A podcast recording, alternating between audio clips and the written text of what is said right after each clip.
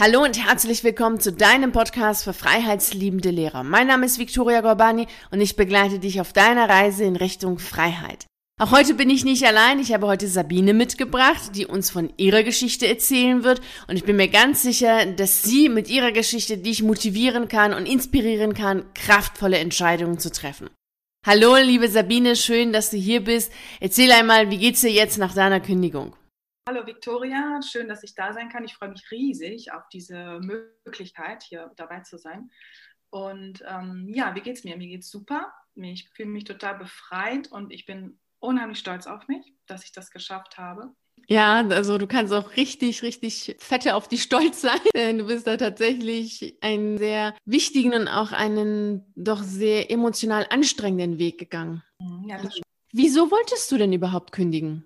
Also das ist jetzt auch nicht so in einem Satz zu beantworten tatsächlich. Das mhm. ist auch ein langer Weg und wenn ich ehrlich bin, geht der richtig weit zurück. Also ich habe irgendwie gemerkt, dass ich eigentlich nie so richtig ganz rein war mit diesem Beruf, also mhm. rein mit mir. Und ich habe auch nicht sofort gewusst, dass ich jetzt auf Lehramt studieren will. Ich habe erstmal irgendwas anderes ausprobiert und lustige Experimente gemacht und ähm, so ganz abstruses Zeug ausprobiert. Und irgendwann war ich dann halt Lehramtsstudentin eher so von der Angst getrieben, ehrlich gesagt. Ne? Ich muss irgendwas schaffen, ich muss irgendwas erreichen, ich muss irgendeinen Abschluss schaffen. Da war, erinnere ich noch so den einen ersten Moment tatsächlich in irgendeiner Veranstaltung im Studium. Ich glaube in so einer Soziologieveranstaltung oder sowas und dann irgendwie ging es da um so einen psychologischen Aspekt und dann dachte ich so, hm, Psychologie, irgendwie finde ich das auch ganz spannend. Aber das ja, habe ich nicht weiter verfolgt dann. Und ähm, ja, dann fing das halt an, Studium, Referendariat und es war halt immer mit sehr viel Leistungsdruck verbunden tatsächlich auch. Und ich habe mir nie so einen Raum gegönnt, um unbeschwert mal nachzudenken. Ne? Was mache ich da eigentlich? Wofür mache ich das mhm. eigentlich? Sondern ich habe es einfach gemacht.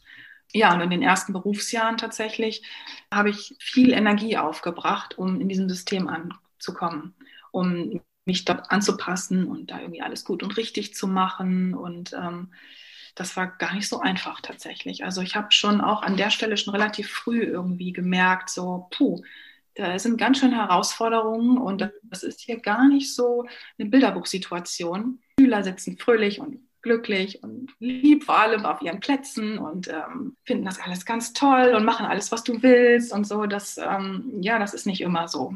Ja, und da gab es immer schon mal wieder so Momente in der Klasse, wo ich dann irgendwie, so gerade das erste Schuljahr, ne, wo du dann dir manchmal vorkommst wie so eine Schallplatte mit Sprung, äh, wo du immer Sachen wiederholst und ähm, dann habe ich zwischendurch, was mache ich hier eigentlich? Irgendwas ist hier komisch, ne? was ist, was mache ich hier eigentlich?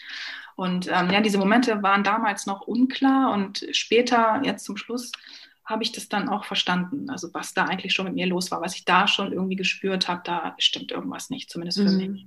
Dann war ich halt auch wirklich immer sehr gestresst und habe wirklich nicht gut geschlafen oft und konnte nie richtig abschalten war immer mit Schule beschäftigt, obwohl ich, und auch emotional tatsächlich, wie du eingangs schon gesagt hast, das passt wirklich ähm, sehr auf mich, weil so wirklich mit Unterrichtsvorbereitung war ich, hatte ich jetzt nie viel am Hut, wenn ich ehrlich bin. Das habe ich immer irgendwie so spontan aus dem Ärmel geschüttelt. So, aber ich war halt emotional immer sehr involviert in diese ganzen mhm. Geschichten. Und ähm, ja, ich habe schon früh eine Belastung gemerkt. Aber hatte das nie so ganz klar und war, hatte auch noch nie diese innere Stärke, um da schon klar zu sehen, so, okay, nee, passt nicht, bin ich nicht, ich suche mir was anderes.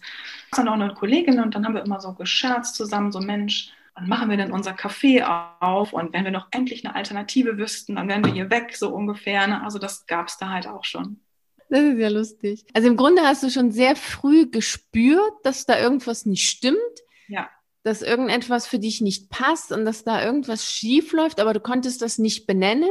Und dann hast du später gemerkt, dass sich das auch gesundheitlich zeigt, dass du nicht so gut schlafen kannst und dass du nicht so richtig abschalten konntest. Aber es war trotz allem so, dass du gedacht hast, kannst jetzt irgendwie nicht gehen oder so, sondern gehört irgendwie dazu, also einfach weitermachen. Einfach weitermachen, ja, irgendwie. Also da konnte ich noch einfach noch nicht so richtig gehen, tatsächlich ich weiß nicht, vielleicht musste, musste ich erst noch viele andere Dinge ausprobieren. Ich weiß nicht der, der Weg ging ja dann irgendwie noch länger weiter.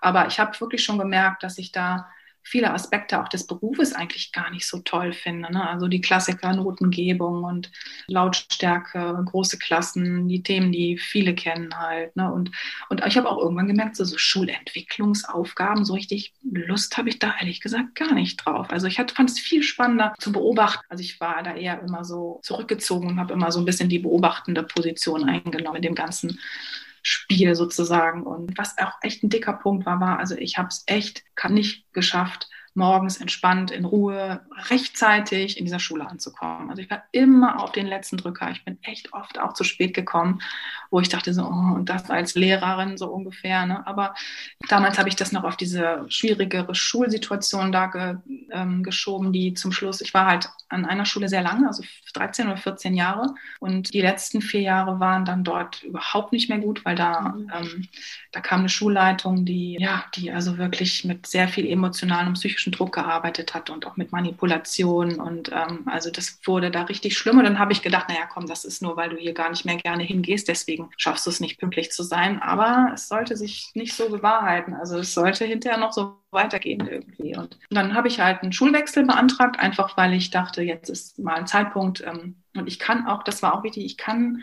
das habe ich mir immer gesagt, ich kann jetzt noch nicht gehen. Also ich muss noch einer anderen Schule eine Chance geben. Mhm. Mhm. Ich muss noch gucken, wie es woanders ist. Ich kann es nicht nach einer Schule entscheiden. Das ist es nicht. So, das habe ich mir, das ging nicht. Und ähm, dann habe ich halt einen Wechsel beantragt und kam dann leider nicht an den, in den Wunschstadtteil, sondern halt an einen sozialen Brennpunkt da habe ich dann noch so weitere Punkte für mich gesammelt in das Bild Schule und warum das für mich nicht passt und dass es eigentlich ein total veraltetes System ist und das auch keine Beziehung auf Augenhöhe ermöglicht eigentlich. Und so ein ganz, ganz wichtiger Punkt für mich. Und den habe ich oft nicht gesehen dort draußen. Ja, und dann war ich halt an dieser neuen Schule und war, bekam eine erste Klasse und es waren schwierige Verhältnisse, es war sozialer Brennpunkt. Die Kinder brauchten halt ganz viel stabile, verlässliche Bindung und Aufmerksamkeit, ganz viel Aufmerksamkeit. Und wie sich dann schnell zeigte, auch eigentlich ganz andere Strukturen, als die dort sind. Ne? Also ich kam halt von einem Punkt, wo viel breiteres Leistungsspektrum war. Es gab auch viele leistungsstarke Schüler, also man konnte da so unterrichten, wie man es halt quasi hübsch gelernt hatte. Und da merkte ich ganz schnell, das geht hier nicht. Mhm. Das funktioniert nicht. Also ich kam super schnell an meine Grenzen und die Schüler haben auch ehrlich gesagt mir ganz klar signalisiert, so, hallo, äh, lass dir irgendwas anderes einfallen, weil das geht nicht.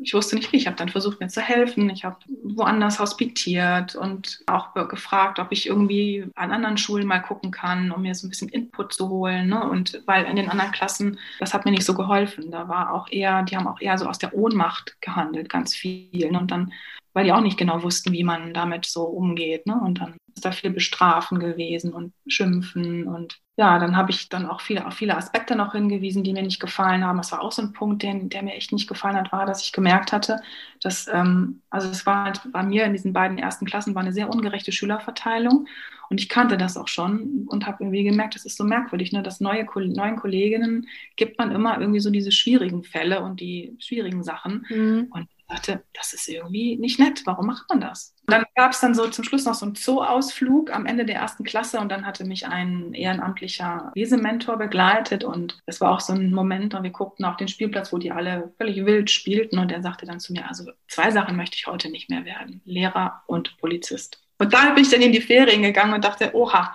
gucken wir mal, wie das so weitergeht ja, und dann kam ich halt aus den Ferien, hatte anstrengende, anstrengende Ferien tatsächlich, weil es mir auch privat da nicht so gut ging. Und die Situation dort wurde irgendwie immer schwieriger. Es gab dann eine Kollegin, die ausfiel und das konnte nicht ersetzt werden. Und, und dann war ganz viel Gewusel und Ach, ich war schon nach der ersten Woche total kaputt, ehrlich gesagt. Und dann gab es doch mal so einen netten, lustigen Moment, wie ich dann irgendwie im Lehrerzimmer sitze am Ende des ähm, Unterrichts und hatte dann so fünf Stapel vor mir liegen, ne? irgendwie die ganzen Unterrichtsfächer, die man so abdeckt, ne? die man so hat. Und ich saß da und dachte, wo anfangen, um Himmels Willen. Ne? Und dann kam da so eine französische Flötenlehrerin rein, die hatte so eine AG angeboten im Nachmittagsbereich. Ja, packte so ihr Brot aus und ich guckte diese an und sagte, Mensch, also ich, ich möchte auch einfach nur Flötenunterricht vorbereiten können. irgendwie nur eine Sache, auf die ich mich konzentrieren kann, nicht so viel. Und das waren immer so kleine Momente irgendwie mhm. in, in, in der ganzen Zeit und die haben das Ganze dann einfach bestärkt und dass es irgendwie nicht ging. Und an der Schule war es auch zum ersten Mal so, dass ich oft dachte, am Ende des Unterrichts, ich, ich, es geht nicht mehr, ich, ich kündige, also ich höre auf, geht nicht mehr, ich komme morgen nicht wieder. und dann war es irgendwann so, dass ich dann wirklich dann an einem Morgen dann nicht wiedergekommen bin und ja, dann war ich erstmal eine ganze, ganze lange Weile lang krankgeschrieben dann irgendwann am Ende dieser Krankschreibungsphase ging es dann ja Richtung zurück. Ich bekam dann, wurde aufgefordert, ähm, zu einer amtsärztlichen Untersuchung zu gehen, ne, weil nach irgendeiner Weile laden sie dich halt ein. Ja, da bin ich auf dich gestoßen an der Stelle. Da hatte eine Freundin von mir so einen Zeitungsartikel gefunden über mhm. dich und deine Arbeit und den hatte sie mir dann aufbewahrt und ähm, ich dachte, ja, ich wusste, dass jetzt, das ist ein guter Weg für mich, ich brauche jetzt Hilfe für das, was ansteht irgendwie. Ne? Ich habe schon geahnt, es wird dass so bürokratische Schritte kommen und da wollte ich gerne Unterstützung haben. Ja, und so fing dann unsere Reise an. Mhm. Also ja, kurz zusammengefasst, es gab immer wieder, immer wieder viele, viele Momente, die mir gezeigt haben, das ist es nicht. Und auch von außen wurde mir das gesagt. Ne? Also da war auch zum Beispiel so ein Logopäde, mit dem ich mal zusammengearbeitet hatte, der selbst Referendariat sogar gegangen ist. Der hat auf Lehramt studiert, wollte Sonderpädagoge werden und als er dann ins Referendariat ging, merkte er ganz schnell, also irgendwie bin ich nur da, um mir die Lücken zu stopfen und eigentlich gar nicht, um irgendwie eine gescheite Ausbildung zu erhalten, so ungefähr. Ne? Also und ja, es waren immer solche Momente. Ja, finde ich sehr interessant, dass du das jetzt so schön darstellst und wiedergibst, dass es immer wieder Momente gegeben hat und das wird jeder, der jetzt zuhört, auch wissen, dass auch in, in dem eigenen Leben immer wieder Momente gibt, weil ich kann mich jetzt auch an dem, was du erzählt hast, an so viele Momente bei mir selber erinnern, weil ich auch schon gedacht habe, naja, eigentlich ist es das nicht. Oder irgendjemand hat das, irgendjemand anders hat etwas gesagt, ein Signal gegeben, wo ich dachte, ja, das stimmt, also so wie jetzt bei dir, dass da jemand mit dabei ist und er sagt, oh, zwei Dinge möchte ich auf gar keinen Fall sein, Lehrer und Polizist. Und ich finde auch den Vergleich sehr interessant, dass man Lehrer und Polizist in einem Satz nennt, das fand ich auch sehr interessant. Und so viele Punkte, die du jetzt genannt hast, wo du selber das gespürt hast, wo andere Menschen das nochmal bestätigt haben von außen. Und trotzdem denkt man ja, naja, irgendwie muss es doch weitergehen, irgendwie kann es doch nicht jetzt sein, dass es falsch ist, es wird schon seine Richtigkeit haben. Und dann hast du dich im Grunde so weit getrieben, bis du gesundheitlich tatsächlich nicht mehr konntest. Und da haben wir uns ja irgendwann kennengelernt, das stimmt. Vielleicht kannst du uns noch mal mitnehmen in diese Reise von der Entscheidung, dass du kündigen möchtest, bis hin zum Abgeben deines Antrags auf Entlassung. Das ist ja auch ein Prozess und da wäre es ganz schön, wenn du uns da noch mal mitnimmst in diesem Prozess. Ja, sehr gerne. Also dieser Prozess, der hatte, hatte eine sehr lange Anlauf- und Vorbereitungsphase, so kann man das nennen. Und dann zum Schluss endete das ganz überraschend und plötzlich. Aber so ist es mein Empfinden zumindest irgendwie. Weil äh, ja, ich habe es echt lange immer weiter noch getrieben und immer wieder versucht. Das stimmt. Also es war wirklich so zwischendurch, als ich, Mensch, mach doch einfach, es ist doch irgendwie ein netter Job und den finden doch alle ganz toll und du bist abgesichert und du kriegst hier das Geld und warum kannst du da nicht einfach hingehen und diesen Job machen? Ne? Und ähm, ja, also es ging dann halt so weiter, dass ich ja immer noch in dieser Krankheitsphase war und ich musste dann also erstmal wieder irgendwie einen Weg in den Schuldienst hineinfinden weil ich schon auch gemerkt hatte, so aus der Krankheit heraus zu kündigen oder noch weiter irgendwie in diese Dienst- und Fähigkeitsgeschichte zu gehen, merkte ich, nee, das, das ist es auch nicht. Das ist auch nicht der Weg, das wollte ich nicht. Und dann habe ich also versucht, ähm, eine Wiedereingliederungsmöglichkeit mir zu schaffen. Da habe ich mir irgendwie erkämpft, eine andere Schule was auch nicht so ganz einfach war, also weil da, mhm. das war ja auch eine abgefahrene Geschichte, ne, dass so ein Schulrat quasi mir super viele, also ich musste mir super viele Vorwürfe anhören, dass ich jetzt also nicht wieder an dieser alten Schule, dass ich dort nicht wieder hin zurück wollte. Und naja, ich kam dann also wieder an einen sozialen Brennpunkt mit noch schwierigeren Verhältnissen tatsächlich. Ja, ich merkte, also innerlich habe ich schon gemerkt, so eigentlich will ich nicht. Mein Körper hat mir schon so signalisiert, so hm, eigentlich nicht. Aber mhm.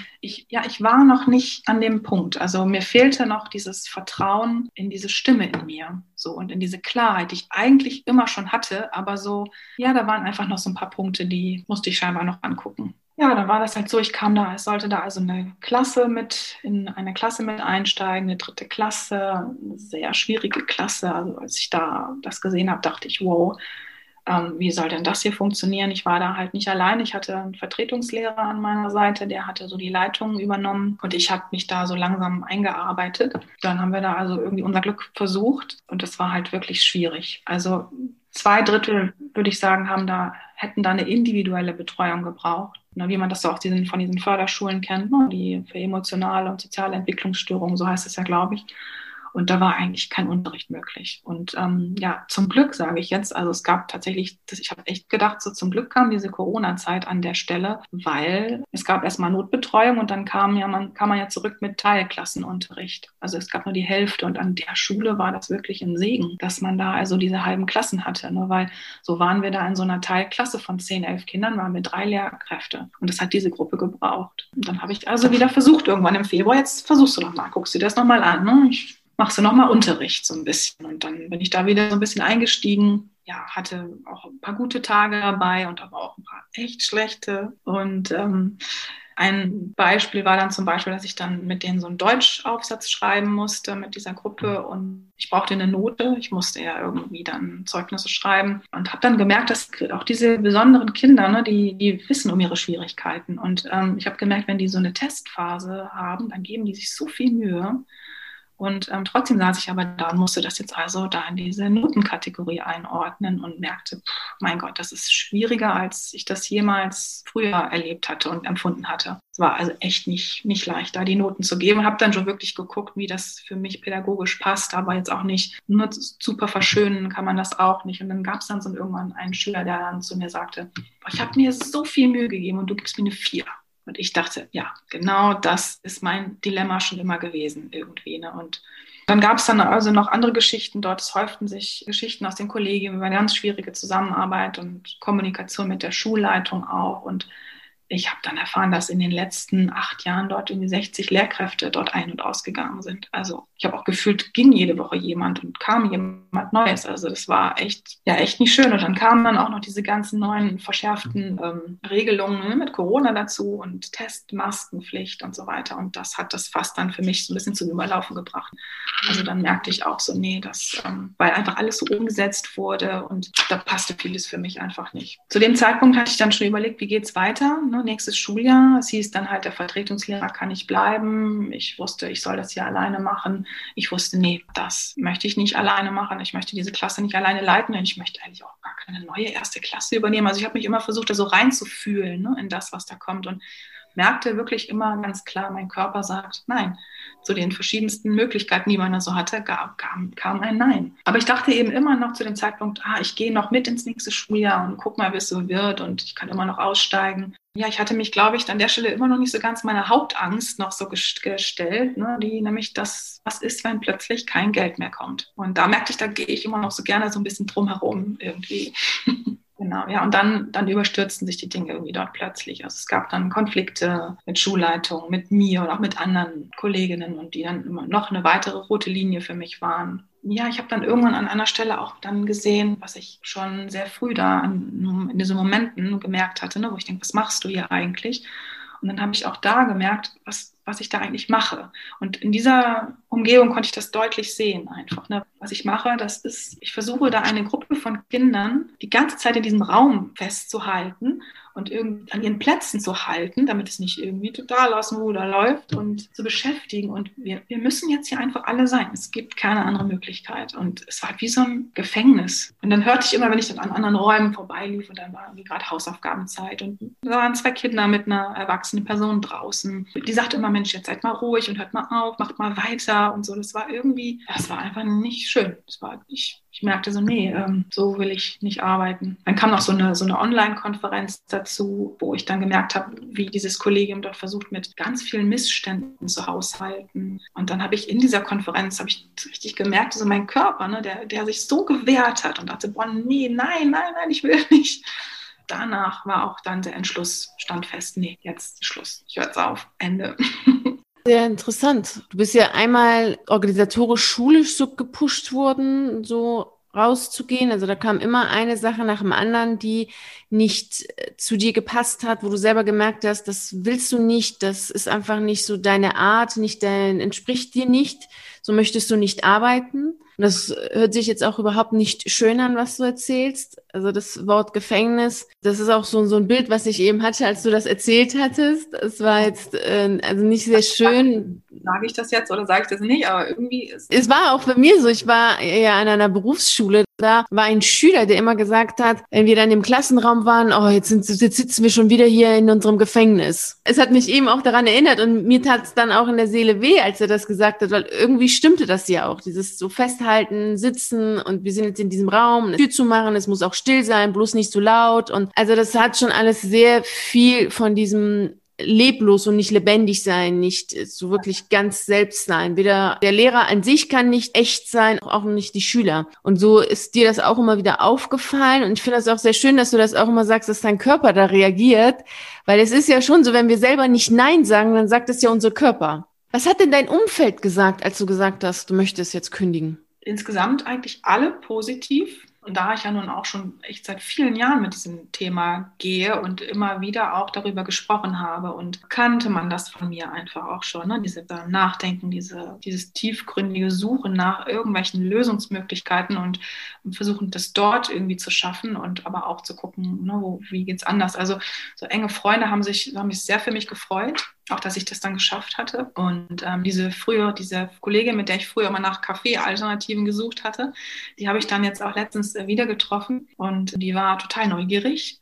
Was, wie, erzähl mal und wie geht das und wie muss man das machen? Und äh, die wollte irgendwie alles wissen. Das war ein total schöner Austausch. Bei meinem Mann zum Beispiel war das so, dass der hat immer wieder mal so nachgefragt, ne, sicher, willst du es wirklich? Und äh, ist ja schon eine sichere Sache und, und so weiter, und da bist du sicher. Und der war aber trotzdem von Anfang an auch immer dafür. Ne, der ist selbst selbstständig und er kennt für sich die Gründe sehr, sehr gut, warum für ihn so ein stark bindendes Arbeitsverhältnis überhaupt nicht in Frage käme. Also der konnte das schon auch wirklich gut verstehen und hat mich da auch unterstützt meiner Familie habe ich das jetzt ganz zum Schluss gesagt. Da hatte ich am meisten irgendwie, hatte so, na, nicht Angst, nicht, aber es war so, es war so auch nochmal so ein Überwindungsschritt, das denen zu sagen, weil meine Eltern sind halt, die kommen halt aus dieser ersten Generation der Gastarbeiterbewegung damals. Ne? Und das ist ja einfach, hatten die ja wirklich nochmal besondere eigene Motive eine Grundhaltung auch Arbeit gegenüber. Ne? Das war sehr geprägt von Unsicherheit. Das ist ja ein Hauptgrund, warum diese Menschen quasi ihr Heimatland verlassen haben. Ne? Das war Arbeit und Geld verdienen. Und dann war natürlich so eine verbeamtete Lehrerin eine große Erleichterung. Und ihnen jetzt zu sagen, äh, übrigens, ich kündige, das war also schon so ein Schritt. Aber ich hatte wirklich, und das war das, worauf ich wahrscheinlich alle Jahre gewartet hatte, ich hatte so eine Überzeugung in mir drin, also wirklich im Körper war das ganz klar, war diese Freude. Und damit habe ich das dann auch erzählt. Ja, und dann war nicht mehr wirklich viel Raum, ne, um da jetzt noch groß irgendwie kritisch irgendwas reinzuwerfen, weil das habe ich gar nicht mehr aufgenommen. Das war, ging nicht mehr. Und die haben dann auch wirklich gut reagiert und waren auch verständnisvoll. Und also ich habe bis jetzt noch keinerlei verstörende Reaktionen bekommen. Sehr schön, das freut mich wirklich sehr. Aber das hat auch sehr oft mit, was mit einem selbst zu tun. Also wenn man selber so mit Freude, Fröhlichkeit und Entschlossenheit und klares Ja zu dem, was man tut, ja. dahin geht und sagt, so, ich kündige, dann äh, ist da wenig Raum, wie du selber schon sehr schön gesagt hast. Da ist echt total wenig Raum, dann noch zu sagen, hey, bist du dir sicher? Weil man sieht ja, dass du dir sicher bist. da macht es, äh, braucht man gar nicht groß nachzufragen. Das stimmt schon. Wie hatten deine Schulleitung reagiert? Ja, also die, ja, die Schulleitung konnte nicht so richtig reagieren, weil sie war zu dem Zeitpunkt krankgeschrieben, als ich das vorhatte. Da habe ich dann die Kündigung der Konrektorin abgegeben und hatte das so in die Wege geleitet, dass ich ihr das also abgeben kann und habe dann beim Abgeben super gestrahlt dabei und habe das dann, ne, das abgegeben gesagt, ich möchte kündigen und die Konrektorin hat das auch gut aufgenommen. Ich habe es dann halt hier und da ein paar Kollegen erzählt, ähm, aber es wussten eben noch nicht alle und, und dann habe ich also ne, kurz vor der Konferenz habe ich dann eine E-Mail geschickt, kurz und knapp, hallo, ich wollte euch sagen, ne, dass ich demnächst Schuljahr nicht mehr da bin. Ich habe gekündigt und gebe meinen Beamtenstatus auf und ich freue mich jetzt auf mein neues Leben. Genau, hinterher hat mir dann eine Kollegin zurückgemeldet, dass als sie das gelesen hatte, hat die sich selbst plötzlich so gefreut irgendwie. Also da, diese Freude, die ich hatte, die ist so rübergekommen anscheinend. Das fand ich super. Und dann gab es dann so kurz vor den Ferien so ein, so ein, Treffen auf dem Schulhof mit allen Lehrern und so ein kleines Essen und dann bekam ich ein Abschiedsgeschenk und die Konrektorin überreichte das und sagte dann, also du hast so gestrahlt, als du bei mir im Büro warst, das kann nur richtig sein. So war das, genau. Und dann hatte ich also auch wirklich, also ich war wirklich froh, dass ich das also geschafft hatte, nochmal wieder rein zu gehen. Und bis zum Schluss, ähm, ich wusste auch, ich nehme diesen letzten Schultag auch noch mit, das wird irgendwie nochmal wichtig für mich. Und das war auch, ich hatte wirklich einen super schönen letzten Schultag von allen Seiten kam großer Zuspruch und Interesse und es fanden alle richtig gut. Und ich habe oft gehört, so, boah, ich würde doch gern selbst das machen, aber ich kann irgendwie noch nicht. Ach, das ist total schön, dass du so gefeiert worden bist. Ich freue mich wirklich sehr. Was ist denn genau das, was du jetzt nach deiner Kündigung machst? Ich mache nichts. Das ist halt einfach auch der springende Punkt. Das war, um die Entscheidung treffen zu können. Ich dachte ja, wie gesagt, all die Jahre, ich müsste eine Alternative haben. Und ja, heute verstehe ich auch, warum das noch nicht möglich war, denn ich war halt einfach immer noch nicht auf diesem Entwicklungsstand. Ich hatte diese Klarheit noch nicht darüber, dass, was diese Stimme in mir sagt, ne, dass, so, dass die richtig ist und dass ich der folgen soll. Also das, das ging halt noch nicht. Und ich war halt einfach noch in diesem Prozess ganz lange. Und ein wichtiger Abschnitt war tatsächlich auch diese, diese Krankschreibungsphase tatsächlich für mich, denn die war ähm, im Nachhinein, das wird oft unterschätzt irgendwie, glaube ich, weil das kann, wenn alles plötzlich anhält, kommt da viel zutage. Also bei mir war es zumindest so. Ich habe mir viel um dieses Thema Arbeit äh, Gedanken gemacht. Ich habe das viel, wurde mir bewusst, wie ich arbeite, warum ich wie arbeite. Und also das war eine wichtige Zeit. Und, und als ich dann klar hatte, ich, ich muss jetzt nichts wissen, ich muss gar nicht wissen, wie, ich, wie es weitergeht. Ich gebe mir jetzt den Raum, einfach nur zu sein mit mir und, und zu gucken, was, was kommt und um zu vertrauen, also dem Leben zu vertrauen. Ja, finde ich sehr, sehr schön. Das ist auch das nicht sehr wichtig. Alternative ist. ja, es ist echt, das ist definitiv eine Alternative, die sehr stark unterschätzt wird, wobei sie einen unglaublich viel lehrt einmal mal rauszugehen aus dem klassischen Prozess und alles mal für sich persönlich zu stoppen, ist eine sehr gute Möglichkeit, erstmal bei sich selbst anzukommen und sehr vieles zu sortieren, was passiert ist, denn es passiert ja unglaublich viel in diesem Lehrerberuf schon an einem Tag, geschweige denn über Jahre hinweg. Und du hattest ja auch eine sehr intensive Phase gehabt mit sehr viel Schulwechsel und hier dies und jenes und da ist so viel, was sortiert werden will. Es wäre fatal zu sagen, naja gut, dann beginne ich jetzt drei Wochen später woanders jetzt mit einem neuen Job, wieder mit Verantwortung und wieder volle Power, wieder volle Kraft, denn wenn man woanders anfängt, die wollen ja auch, dass man voll dabei ist und nicht so halb äh, krank, halb gesund, halb fit, halb äh, geht nicht dabei ist und das funktioniert nicht so gut. Daher ist es schon eine gute Entscheidung gewesen, das zu tun. Wir machen das ja auch in anderen Bereichen so, gerade so im Beziehungsbereich, wo ja auch sehr viel die Emotionen natürlich mit einer Rolle spielen, kommt keiner auf die Idee zu sagen, naja, ich war zwar 15 Jahre, 20 Jahre mit einem Mann oder mit einer Frau zusammen und jetzt äh, trenne ich mich und morgen oder in zwei Wochen ziehe ich jetzt zu dem nächsten. Da würde auch jeder sagen, sag mal, geht's noch? Wie wär's denn, wenn du erstmal zu dir selber kommst und erstmal alleine bist und finde dich doch erstmal oder finde doch erstmal deinen Weg wieder? Und das ja. ist ja hier genauso, weil das ist ja auch eine sehr emotionale Angelegenheit, der Beruf an sich und die Schule und das macht so viel mit einem. Und dann zu sagen, so, ich gehe jetzt raus und bin zwei Wochen woanders drin, das ist, ähm, geht nicht gut. Also das funktioniert so nicht so gut genau das Beispiel fiel mir nämlich auch irgendwie ein, ne? weil darüber hatte ich schon nachgedacht. Das hatte ich schon bei Partnerschaften irgendwie, ne? auch nicht ist, dass man von einer Beziehung in die andere rennt, dann ähm, ja, da, und da keine Pause dazwischen ist, ist es nicht oft so gut. Ne? Genau, ja, mhm. stimmt. Genau. Und wenn man das selber schon spürt, dass man das braucht, sollte man das erst recht machen. Es gibt einige, die brauchen das nicht, sind auch vielleicht gar nicht so lange dabei gewesen oder hatten eben nicht so eine intensive Phase gehabt als Lehrer, so wie das jetzt bei dir der Fall war. Dann mag es etwas anderes sein, aber du hattest echt eine lange Zeit, sehr intensiv und da ist es auch wichtig, sich zumindest so ein paar Wochen Zeit zu nehmen und zu sagen, okay, hey, ich äh, ziehe mich jetzt erstmal zurück und bin erstmal bei mir. Und dann öffnen sich auch die Türen oder man öffnet selber dann viel aktiver die Türen, die man öffnen möchte und es ist nicht so gehetzt. Und zudem ist es auch echt eine gute Möglichkeit, mal zu vertrauen. Das ist ja auch eine Fähigkeit, die verloren gegangen ist. Also Kontrolle und Sicherheit, ja, aber Vertrauen, Zuversicht, Mut, das sind sehr schöne Eigenschaften und Fähigkeiten vor allem, die jeder lernen kann. Und die kann man ja nur lernen, wenn man es tatsächlich macht. Also so wie Schwimmen. Also Schwimmen kann ich nur lernen, wenn ich ins Wasser springe. Das ist irgendwie nichts, was ich, was ich lesen kann. Also ich kann nicht über Schwimmen lesen und sagen, so ich kann jetzt schwimmen. Also ich kann nicht über Vertrauen lesen und sagen, ja, ich habe jetzt voll Vertrauen und bin voll, ja, genau. voll dabei. Habe hab ich ausprobiert, hat nie funktioniert. ja, gewälzt. Nee, nee. Das ist auch ganz gut, dass du das jetzt aktiv machst, also dass es auch tun. Zwar machst du nichts, aber schon bei dem Nichtstun tust du verdammt viel.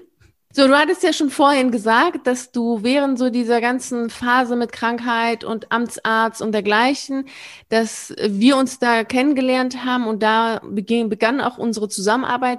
Vielleicht kannst du noch mal erzählen, wie dir das Mentoring geholfen hat, da zu sein, wo du jetzt gerade bist. Also ich bin mir tatsächlich nicht sicher, ob ich das ohne dein Mentoring geschafft hätte. Und ähm, für mich war halt wichtig, jemanden an meiner Seite zu haben. Ja, einfach jemanden zu haben, mit dem man, mit dem ich so die meine Gedanken teilen kann, ne? bei dem bei dem alles erlaubt ist. Also wirklich sich so zu zeigen, wie man ist und wie man denkt und wie man fühlt, welche Ängste man hat und jemanden zu haben, der sich auskennt. Weil ich hatte vorher auch schon mal, ne, ich war immer schon auf der Suche nach irgendwelchen Hilfen und Lösungen und irgendwie hatte auch schon Coachings gemacht und aber das ist wirklich schwierig, mit jemandem zusammenzuarbeiten, der selbst das nicht erlebt hat und erfahren hat und nicht genau weiß, worum es da geht was da in einem innerlich so läuft und abgeht. Mhm. Und das war halt bei dir dann so da. Das, das ging gut. Und ja, ich habe dann halt auch immer wieder in bestimmten Situationen halt die richtigen Worte von dir bekommen, also die mich dann, die mir dann geholfen haben, in, die dann in eine Richtung, um mich halt in eine gute Richtung zu lenken damit. Und das war wirklich von, von großem Wert für mich. Du hast mir halt immer wieder so wie so den Spiegel vorgesetzt und mir gezeigt, so, okay, was ich, was ich da gerade versuche zu entscheiden ne? und mich dabei unterstützt, vor allem diese, dass sie diese Entscheidung zu treffen, dass ich mich auch mit meiner Entscheidung wohlfühle. Denn das ist ein großer Punkt bei mir. Also das Entscheidung treffen war nicht so ganz einfach. Und das, das hast du, da hast du mich echt äh, unterstützt. Dass du so, guck mal, ich freue mich für dich, ne, dass du für dich eine gute Entscheidung getroffen hast, mit der du dich jetzt wohlfühlst. Also es war wirklich immer wie so ein Aha-Moment tatsächlich. Zu sehen, ah ja, stimmt Stimmt. Und feiern sollte ich mir übrigens auch. Stimmt, stimmt. So, solche Sachen. Das ist einfach wirklich, wirklich wichtig. Genau. Also ich finde deine Arbeit richtig wichtig, Menschen dabei so zu unterstützen, erfolgreich aus so einem System aussteigen zu können, wenn sie das möchten. Also es ist wirklich ähm, von großem Wert. Kann ich nur jedem ans Herz legen, auf jeden Fall. Vielen herzlichen Dank. Das ist sehr lieb von dir. Fühle mich jetzt sehr gerührt und sehr geehrt. Danke, das ist sehr lieb. Das ist, ist, sehr, sehr lieb. Vielen herzlichen Dank. Das ist auch echt ein sehr emotionaler Prozess, den man da durchläuft ganz spezielle Gefühle kommen da auch hoch. Also das ist so, so viel in einem, was passiert, dass man gar nicht so richtig auch immer mit Worten fassen kann. Und wenn man das selber nicht erlebt hat, dann weiß man auch nicht so genau, was meint der andere. Warum mhm. eigentlich? Ja, warum macht er das einfach nicht? Das ist doch jetzt nicht so schwierig. Mach doch einfach. Ja, ja, genau. Da ist es total wichtig, das selber mal erlebt zu haben, um sich auch ohne Worte zu verstehen, worum es jetzt geht und wo, wo, wo es jetzt genau nicht funktioniert und was jetzt genau da an einem hochkommt, was man nicht so richtig selber greifen kann und fassen kann und auch, dass jemand da ist, auch der so die Ruhe hat und die, die Gelassenheit hat, die man selbst in dem Augenblick nicht haben kann, weil man ja im Prozess drin ist. Und auch einiges nicht sieht. Ne? Wenn man ja drin ist, sieht man ja bestimmte Dinge manchmal nicht. Ne? Und dann hast du mhm. wirklich jemanden an deiner Seite, der das aber sieht. Stimmt. Ich weiß auch noch, dass ich, als wir gestartet sind zusammen, das war jetzt nicht so, dass ich wusste, ich starte das jetzt, dieses Mentoring und ich gehe dann in die Kündigung, sondern es war, okay, das ist jetzt die Chance, genau hinzugucken. Ne? Ich habe mir dann gesagt, so Sabine, jetzt ist jetzt die Möglichkeit, guck, möchtest du es wirklich oder nicht? Jetzt setz dich ernsthaft damit auseinander. Mhm. Und das war es halt. Also es war für mich, ich muss ne, nicht jetzt, dass ich kündige. Also ich hätte auch sein können, ich bleibe so ungefähr, ne? aber das sah jetzt so danach aus irgendwie. Ja, das sah dann nicht danach aus. Und es ist auch eine sehr schöne Haltung, die du am Anfang schon hattest. Also auch da war schon eine Entschlossenheit da, zu sagen, okay, ich will das ernsthaft angehen und nicht nur reden und träumen und schauen, sondern wirklich ernsthaft angehen, um zu schauen, will ich das oder will ich das nicht, um nicht immer in diese Unentschlossenheit zu bleiben. Ja. Was ist denn das, was du gerne allen, die jetzt zuhören, mitgeben möchtest? Was ich so in mir fühle, was so für meinen Weg ganz, äh, also was meinen Weg so beschreibt. Und das ist ja, das ist ja das, was ich mitgeben kann letztendlich. Ne? Und das ist so, dass ihr habt Vertrauen in euren ureigenen Weg. Weil ich glaube, dass jeder Weg so ganz einzigartig ist. Ich weiß nicht, wie du das siehst oder wie du das so erfahren hast, aber ich glaube das schon irgendwie. Und man in manchen Dingen ähneln die sich, aber ich glaube schon, dass jeder Weg so ganz einzigartig ist. Und dass man sich auch erlaubt, Umwege zu gehen.